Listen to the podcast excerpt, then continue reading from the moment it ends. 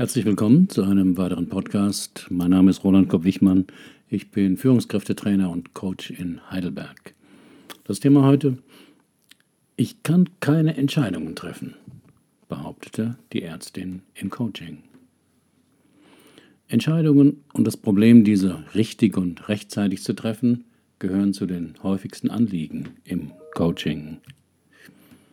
Doch betrachte ich dieses Problem mit Entscheidungen nicht als eine Schwäche des Klienten, vielmehr ist es seine beste Strategie, um etwas Wichtiges zu vermeiden. Aber was eigentlich? Helfen Sie mir, meine Entscheidungsschwäche wegzukriegen. Sie haben doch mal Hypnose gelernt. Geht das damit? Das waren die ersten Sätze der 33-jährigen Ärztin am Telefon gewesen. Und jetzt saß sie mir gegenüber, Frau L., seit zwei Jahren in der Facharzt, Facharztausbildung an einem hiesigen Krankenhaus. Ich muss drei wesentliche Entscheidungen in den nächsten Monaten treffen, erzählte mir beim Spaziergang auf dem Philosophenweg. Erstens, bleibe ich in dieser Klinik oder gehe ich an ein anderes Haus? Denn mit dem Chef verstehe ich mich überhaupt nicht. Zweitens, bleibe ich bei meinem Freund, mit dem ich seit fünf Jahren zusammen bin, obwohl ich ihn nicht wirklich liebe. Und drittens, will ich mal Kinder? Und wenn ja, wann? Und mit wem? Entscheidungen treffen zu können bedeutet ja erst einmal, dass man eine Wahl hat. Und heute können wir so viel entscheiden wie nie zuvor. Es wirkt wie die große Freiheit. Früher fand man den Partner beim Tanzabend im Nachbarort. Die Berufswahl war auch vorgegeben durch die Berufe der Eltern oder die wenigen Alternativen am Ort. Heute können wir Partner auf der ganzen Welt kennenlernen und einen Beruf wählen, den es irgendwo im Land oder auf der Welt gibt oder den wir selbst erfinden. Aber diese immense Wahl und Entscheidungsfreiheit hat die Menschen nicht glücklicher gemacht. Im Gegenteil. Psychologen sprechen von einer Tyrannei der Wahl. Je größer die Auswahl an Joghurtsorten, Automarken, Ferienorten, möglichen Partnern, umso länger brauchen wir manchmal für unsere Entscheidung und wissen nie genau, ob es wirklich die richtige Entscheidung war. Vor allem, wenn man Perfektionist ist. Wie immer in meinen Coachings frage ich nach biografisch interessanten Details. Warum haben Sie sich denn für Medizin entschieden, wollte ich wissen. Meine Eltern waren selbstständig, hatten ein großes Modehaus, für die zählte nur Karriere. Das heißt, meine zwei älteren Brüder und ich, wir waren uns meist selbst überlassen oder die Oma kümmerte sich um uns. Zur Medizin kam ich, weil ich mit meinem Beruf nicht einfach nur Geld verdienen, sondern vor allem Menschen helfen wollte. Die ersten zehn bis zwölf Jahre sind für unsere Persönlichkeit Entwicklung die prägendsten. Das Land, der Ort, die Menschen, mit denen wir damals täglich zu tun hatten, sind unsere Welt. Wir lernen die Regeln, die offiziellen wie auch die nicht geschriebenen Vorschriften, wie man sich verhält und was funktioniert. In meinen Persönlichkeitsseminaren mache ich mit den Teilnehmern eine Fantasiereise ins Elternhaus. Dabei können Sie wie aus der Vogelperspektive beobachten, welche Regeln Sie dort vorfinden und wie bestimmte Situationen gehandhabt wurden. Wie lebten die Eltern zusammen? Waren sie ein Paar oder eine Zweck- und Wohngemeinschaft? Was ist der Sinn des Lebens? Womit sind die Eltern am meisten beschäftigt? Wofür wird am meisten Zeit, Geld und Energie aufgewendet? und wofür nicht? Wie geht man mit Konflikten um? Wie machen das die Eltern? Wie laufen Streitereien zwischen den Geschwistern ab? Wie wurde der Geburtstag des Kindes begangen? Wurde er gefeiert? Wie? Und wie fühlte sich das Kind dabei? Wie wurde mit Krankheit, Trennung und Tod umgegangen? Gab es Trost, Körperkontakt, Hoffnung.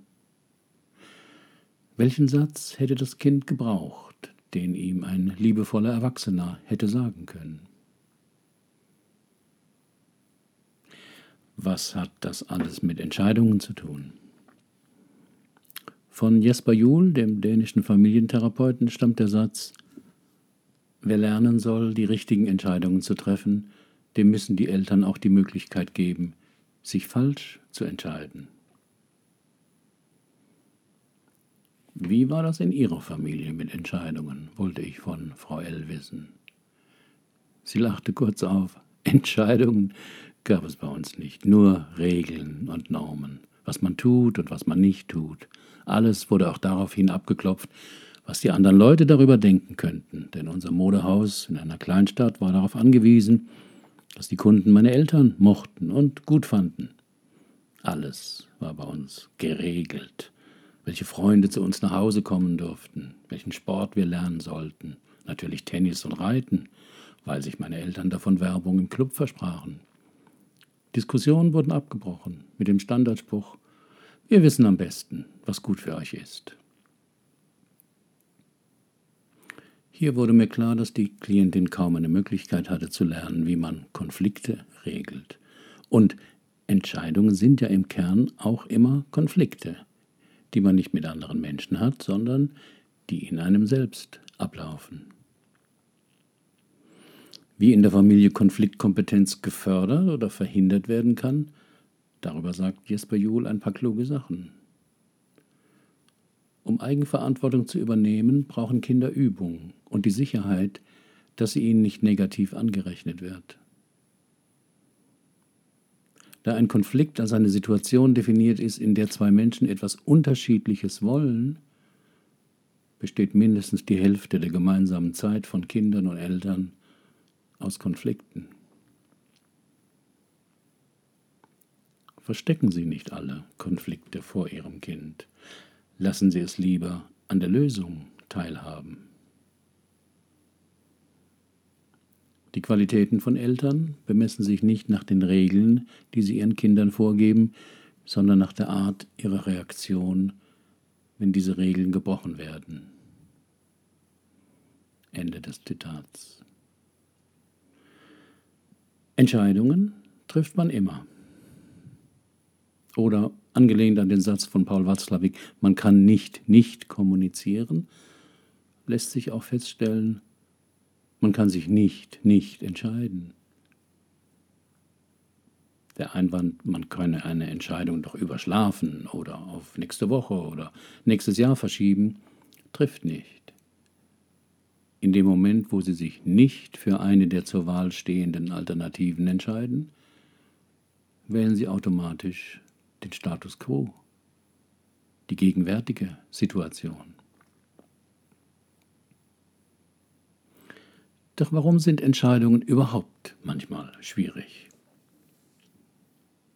Das Schwierige an Entscheidungen ist, dass wir vorher nicht wissen, was richtig ist und was aus unserer Entscheidung folgt. Dadurch entsteht eine Unsicherheit, oft auch Angst. Mit jeder Entscheidung, die wir treffen, eröffnen wir uns eine neue Möglichkeit, aber gleichzeitig wählen wir auch viele Möglichkeiten ab. Diese Angst, uns falsch zu entscheiden, bremst viele Menschen. Deshalb erscheint es manchen Menschen sicherer, wichtigen Entscheidungen auszuweichen oder diese aufzuschieben. Man tröstet sich mit der Erkenntnis, man habe sich noch nicht entschieden, da die Optionen ja noch offen sind. Doch sich nicht zu entscheiden, zieht uns unweigerlich in den Opfermodus.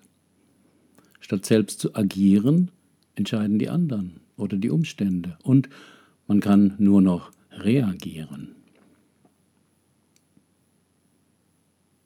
Doch zurück zum Coaching mit Frau L. Sie sagten, dass es drei Entscheidungen gibt, die Ihnen schwerfallen. Ob Sie in dieser Klinik bleiben wollen, ob Sie bei Ihrem Freund bleiben wollen und ob Sie mal Kinder haben wollen.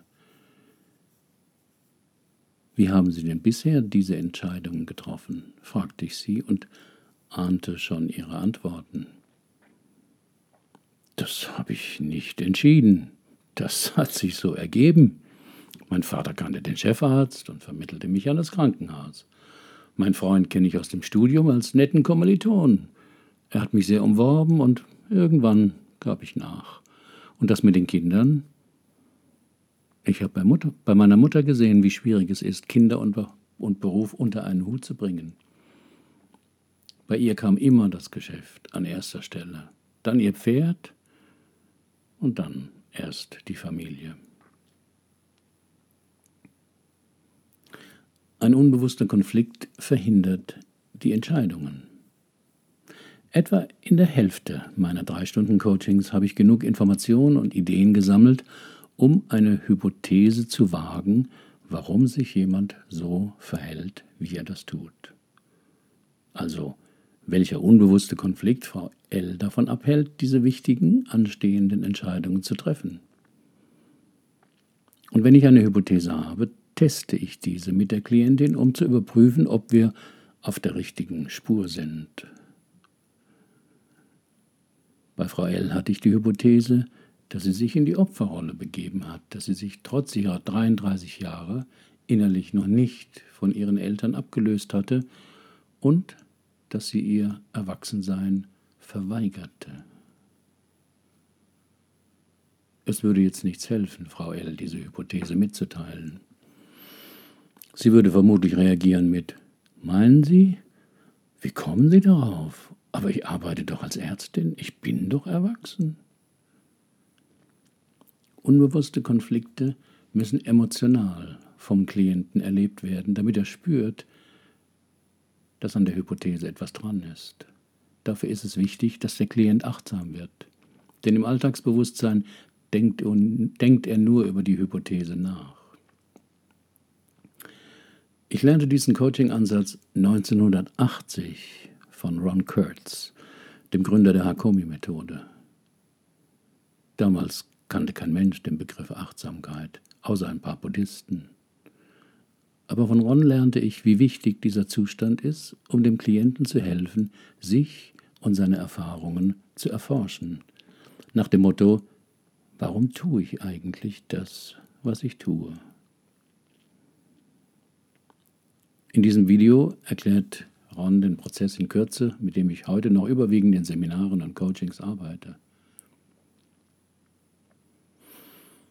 Ein solches Experiment, von dem Ron in dem Video spricht, mache ich auch mit meinen Klienten. Dazu wähle ich, ausgehend von meiner Hypothese über den inneren Konflikt, einen positiven Satz, von dem ich annehme, obwohl dieser Satz wahr ist, dass der Klient innerhalb von Sekunden mit Widerstand reagiert. Widerstand in Form von Unglauben, heftigen Gefühlen oder unangenehmen Körperempfindungen wie Druck, Enge oder Anspannung. Zu Frau L. sagte ich deshalb, nachdem sie es sich im Sessel bequem gemacht hatte und die Augen geschlossen hatte, ich bitte Sie mal den Satz zu sagen, ich bin eine erwachsene Frau. Die Reaktion war wie erwartet. Frau L. schüttelte den Kopf und berichtete, dass sie den Satz kaum rausgebracht hätte. Als wäre der Satz eine Lüge oder eine Frechheit, sagte sie. Ich fragte weiter, wenn Sie keine erwachsene Frau sind, was sind Sie dann? Ihre Antwort kam schnell. Ein Teenager vielleicht? Stellt sich die Frage, warum eine Frau in der Facharztausbildung Schwierigkeiten hat, einen solchen Tatsachensatz zu sagen wenn ich sie gebeten hätte, den Satz Heute ist Dienstag zu sagen, auch eine Tatsache, hätte sie das ja problemlos gekonnt und nicht den Kopf geschüttelt. Ihre Reaktion hängt mit dem unbewussten inneren Konflikt zusammen, der jetzt deutlich wird. Warum ist dieser Satz mit dem Erwachsensein so konflikthaft für die Klientin? Dazu hatte ich eine weitere Hypothese, die ich auch in einem Experiment überprüfen wollte. Das mache ich meistens mit der Technik des leeren Stuhls, die ursprünglich von Fritz Perls, dem Gründer der Gestalttherapie, entwickelt wurde. Ich stellte einen Stuhl in etwa zwei Meter Entfernung vor den Sessel der Klientin und bat sie im Geist, ihre Mutter in diesen Stuhl zu setzen. Das klappt eigentlich immer, auch wenn jemand noch nie so etwas gemacht hat. Dabei beobachte ich die Klientin genau und frage, was sich in ihr verändert hat, seit die Mutter in der Vorstellung da sitzt. Durch diese Frage bekomme ich wichtige Hinweise auf die Beziehung zwischen Mutter und Tochter. Frau L. sagte, ich bin sofort angespannt und würde am liebsten mit meinem Sessel nach hinten wegrutschen. Mein Herz schlägt auch schneller. Um meine Hypothese der mangelnden Ablösung zu überprüfen, schlage ich der Klienten, Klientin einen Satz vor, von dem ich annehme, dass er den inneren Konflikt noch deutlicher werden lässt. Ich bitte Sie mal zu Ihrer Mutter den Satz zu sagen, ich wollte nie so werden wie du. Die emotionale Reaktion von Frau L war heftig. Ihr schossen die Tränen in die Augen und sie schrie ihr den Satz nochmal zu. Ich wollte nie so werden wie du, niemals im Leben.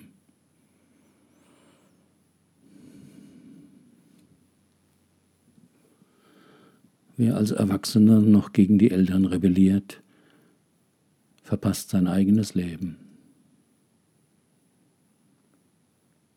Die Ablösung von den Eltern ist nicht einfach, oft für beide Seiten.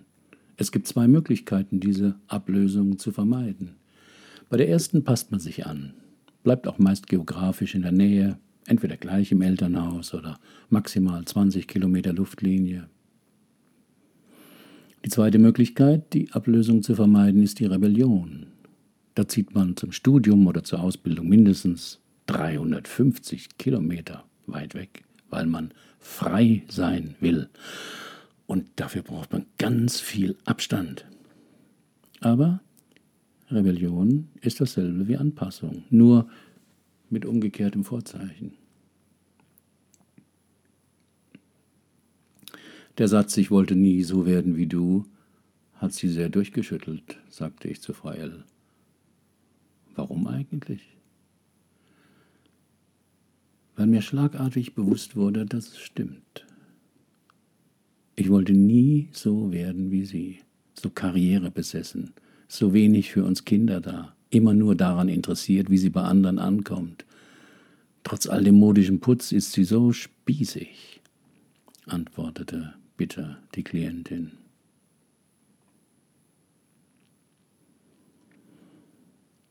Die gute Nachricht ist, nicht so, werden, nicht so zu werden wie ihre Mutter, das haben sie geschafft, sagte ich. Die schlechte Nachricht ist, vor lauter Rebellion gegen ihre Mutter haben sie versäumt, ihr eigenes zu finden. Deshalb entscheiden sie sich ungern und lassen lieber andere Menschen oder die Umstände entscheiden. Und deswegen fühlen sie sich auch nicht erwachsen. Denn Erwachsensein heißt, zu wissen, was man will und entsprechend handeln. Im weiteren Verlauf der Sitzung erarbeiteten wir dann Möglichkeiten, wie Frau L. sich auf eine gute Weise von ihrer Mutter lösen könnte. Und was sie tun würde, wenn sie sich, wie durch ein Wunder, plötzlich wirklich als erwachsene Frau fühlen würde. Erstaunlicherweise hatte sie dann plötzlich einige sehr vernünftige Ideen und war sehr hoffnungsvoll. Bei einem Follow-up nach drei Monaten schrieb sie mir, dass sie sich von ihrem Freund getrennt habe und bei drei Kliniken Vorgespräche geführt hatte. Haben Sie auch ein Problem, das Sie bisher nicht lösen konnten? Dann kommen Sie in mein Seminar Lebensthemen klären. Nur sechs Teilnehmer, zweieinhalb Tage, ein Coach. Wir finden die Lösung dort, wo Sie noch nie gesucht haben. Versprochen. Oder sind Sie Coach und arbeiten intensiv mit Menschen und wollen lernen, auch so zu coachen? Dann schauen Sie sich den Link auf dem Blogartikel an.